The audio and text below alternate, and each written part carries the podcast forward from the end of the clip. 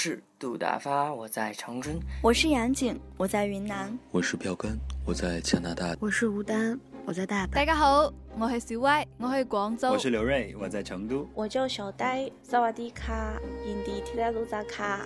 Hello，我是珊妮，我在沈阳。我唔系黑仔，我系我唔知我系边个，我已经高三。但我每晚都要听何少嘅故事先至瞓。复杂的世界，复杂的世界入边，复杂的世界，复杂的世界，复杂的世界。复杂的世界，一个声音就够了。这里是韩小野电台。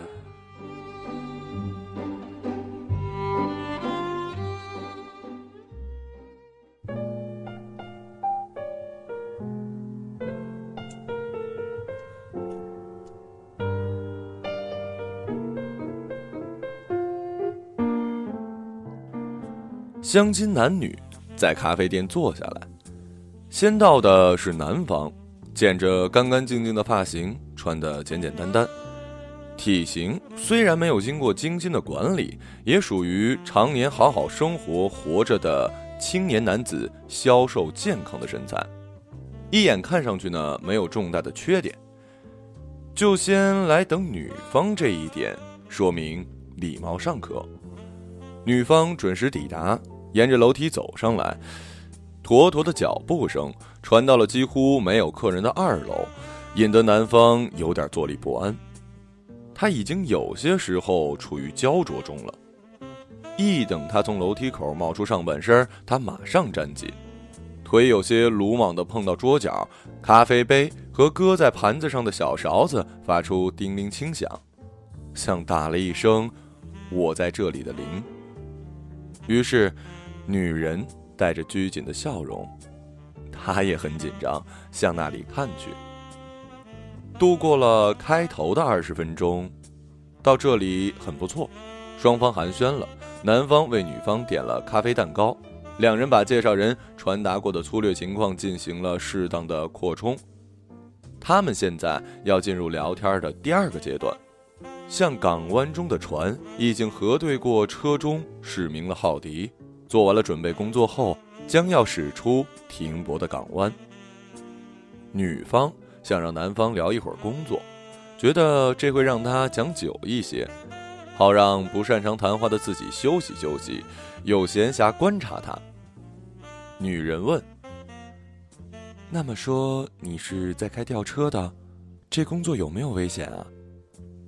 男方想，显然是介绍人搞错了。要不然就是他混淆了概念。哼，都是在高空开，但不是吊车。他和气的纠正：“我开的是缆车。”他不好意思的笑。男方很乐意聊聊。以下是缆车男谈工作，女方是很好的听众。城市最北面的寒山。高三百三十四米，你肯定想它不算雄伟，而且我们一出生它就在那儿，很不稀奇的感觉。你会不会因为家乡有座矮山，去外面旅游的时候更高兴去海拔高、山峰陡的地方？我们的寒山，说不定你只是小学学校组织春游才登上过一两次，和当时要好的同学拍过几张合影吧。每到每日新闻报道它，估计目光还会自动跳开。不过寒山上的景色，特别是夜景非常好，可以说是名声在外。哎，有本《米其林绿色指南》知道吧？还把它评为三星级景点呢。和本地人不大在乎不同，在附近游玩的外地游客，可有不少会专门抽时间绕道来一趟。到山上的观景台眺望夜景，用好像自己会拍出无人可敌的风景照那样的劲头，可劲儿拍照，拍到尽兴就满足的收手，来到礼物商店里采购纪念品，然后趁着夜色离开。游客不会留在山上过夜，山顶那些别墅属于有钱人。上下山可以开车，但一定是坐缆车，风光好。每趟满员一百二十五人，有经验的乘客会站住车厢四壁，他们透过大玻璃看风景。我固定站在缆车较宽的一侧，一个紧凑的控制台边上，负责开关门，但和乘客之间没有隔离物，等于是站在人群里。另外，我还要在衣服领子上别一只小麦克风，做些必要的讲话。比如什么呢？嗯，比如，车厢门即将关闭，请注意，我们即将在五分钟之后到达山顶。嗯，比如，呃，今天天气晴朗，预计会有不错的景色。天气不好时呢，就说大雾可能会影响视线，祝各位好运。回程时表示感谢，大致就是这些。在我讲话时，按照公司的规定。我要用礼貌的目光轮流和他们进行目光的接触，就像这样。他临时做了一次示范，把目光投进女方的眼睛里，有点喜欢上女方了。在拥挤的时候呢，就有点尴尬，大家紧挨着，要么亲切的扫视近处的眼睛，而不被他们脸上的痣啊、疤呀、奇怪的五官夺走注意力。一开始可是练习了很久呢。来来回回在空中开，会看到一些难忘的脸，也有一些难忘的事儿。嗯，那要说好几年前了，寒山这座矮山啊，挡不住冷空气。有一年的初冬，它提前翻过山，一直吹到海面上。那天末班车上只有很少的乘客，旅行团早就拍够照片，风风火火的走了。几对情侣和一些单身客由我送下山去。山下的灯火一直铺到港口，更远处是漆黑的海面。我尽情的朝玻璃外看了几眼，然后转身向乘客们恭恭敬敬的鞠了一个躬，开始念我的台词。希望各位度过。一边说一边按规定用目光轮流去接触乘客。我亲切地注视了几个人，但大家一律用背对着我，只是看景色和聊天我坚持自顾自地说下去。此时，看到了一个女人，她大约五十来岁，是个美人儿，用丝巾包住头发，卡其色后风衣下人很挺拔。她也没有看我，压根儿都没听我说什么，只是看着缆车外留下侧影。吸引我的是他的表情，怒气冲冲，同时可以说是伤心欲绝。在缆车中，有人带着这两种表情之一，已经是不可思议。大家都没有例外的，都是高兴的，说着动听的话，像是以后还要一起来呀这种。何况他既怒又悲，仿佛受到了很大的刺激。我因此没法不去注意他。而他看着窗外什么地方的样子，称得上是怒目而视。于是我不由自主地顺着他的视线一看，马上手动打开了暂时关上的麦克风。看那边，我对所有人说，同时用手一指，一颗心，在寒山缆车上眺望夜景。要是能在一片灯海中发现一颗心的形状，就会变得很幸福。不知道是谁编出来的，明知根本是假话，一代一代的情侣还是趴在玻璃上兴致勃勃的找啊找。因为幸福那是谁都渴望的东西吧。我一喊，引起一阵骚动，他们全体扑向了那位太太面前的大玻璃。以往人们光是看到勉勉强强的心就很感动，车厢里会有人接吻，借着一股冲昏头的热情，下了缆车马上求婚的事情也发生过。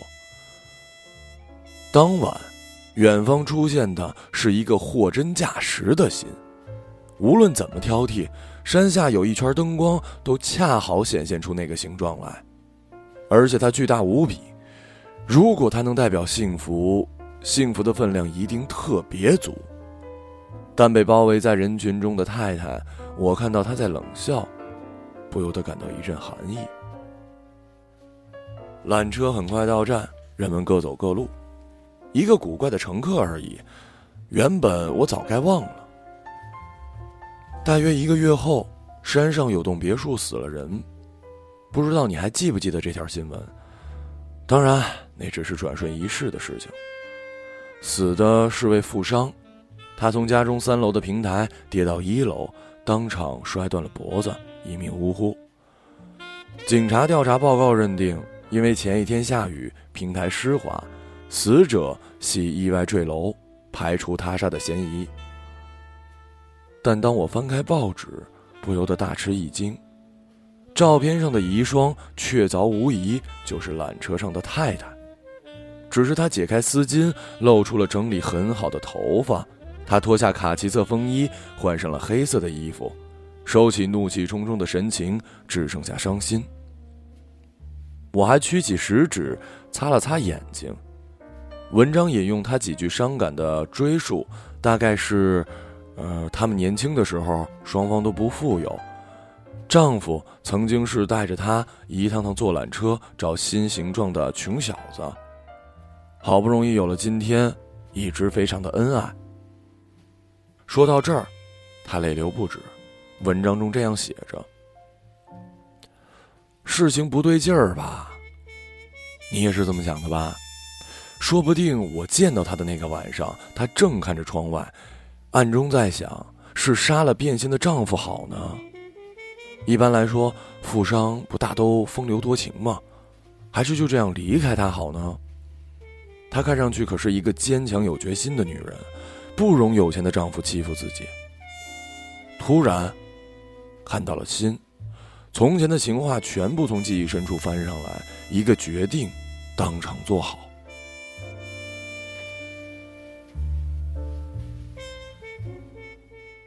缆车男略作停顿，在后来很多次值班的时候，他见到乘客们幸福的辨认出了心。就会想起他来。他对被视为爱情的图腾的那个东西怒目而视，那一幕令他印象深刻。但讲这个故事不在今天的计划内。他并且想，两个人刚刚相亲就讲爱情走向死亡，是不是既不祥又有点蠢呢？这些就当是我的想象吧。毕竟警方没有怀疑他杀，很快结案了。我这个人呢，很喜欢缆车，它悬在空中，像船，又像飞行器，但名字叫车，总觉得很神奇。缆车上的风光，每天看也不会厌，心里一直发出“哇”这样的赞美声。请不要笑我啊，可能是从小看多了漫画。会在心里给缆车起名字，叫它“春之号”“阳光万里号”什么的。每当缆车启动，内心还会自动的跑出独白：“出发，阳光万里号。” 怎么样，很热血吧？所以才会对发生在上面的事情比较在意。你不要客气。呃，再喝点什么吗？女方搅了搅咖啡。在桌上制造出一个微型的黑色漩涡，他发表了对此事的看法。也有可能那个女人当时冷笑了两声，非常厌恶自己，也厌恶丈夫，甚至这座山，还有你爱的缆车。但之后她还是回到家里，想要好好的生活，没想到反而发生了意外。即便放弃了自己，事情仍然急转直下。这样一想，就特别伤心。他对热血并富有探索精神的缆车男说：“你知道吗？人并不总是对于眼前的处境有什么办法的。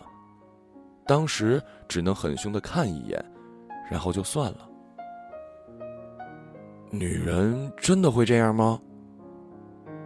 缆车男感到自己也许太不了解这种生命体了，而女方回答：“会哦。”他们讲够了这个话题了，缆车男终于说：“我好像讲了一些无聊的事儿。其实坐缆车当然很有意思。既然你很久没坐，不如哪天来坐一坐我的车？”在女方回答之前。他一时分神，忘记了爱情的甜蜜和凶险，而是想，要是女朋友和自己一起穿过灯海上的一小段天，那他该为当天的缆车起一个什么样的名字呢？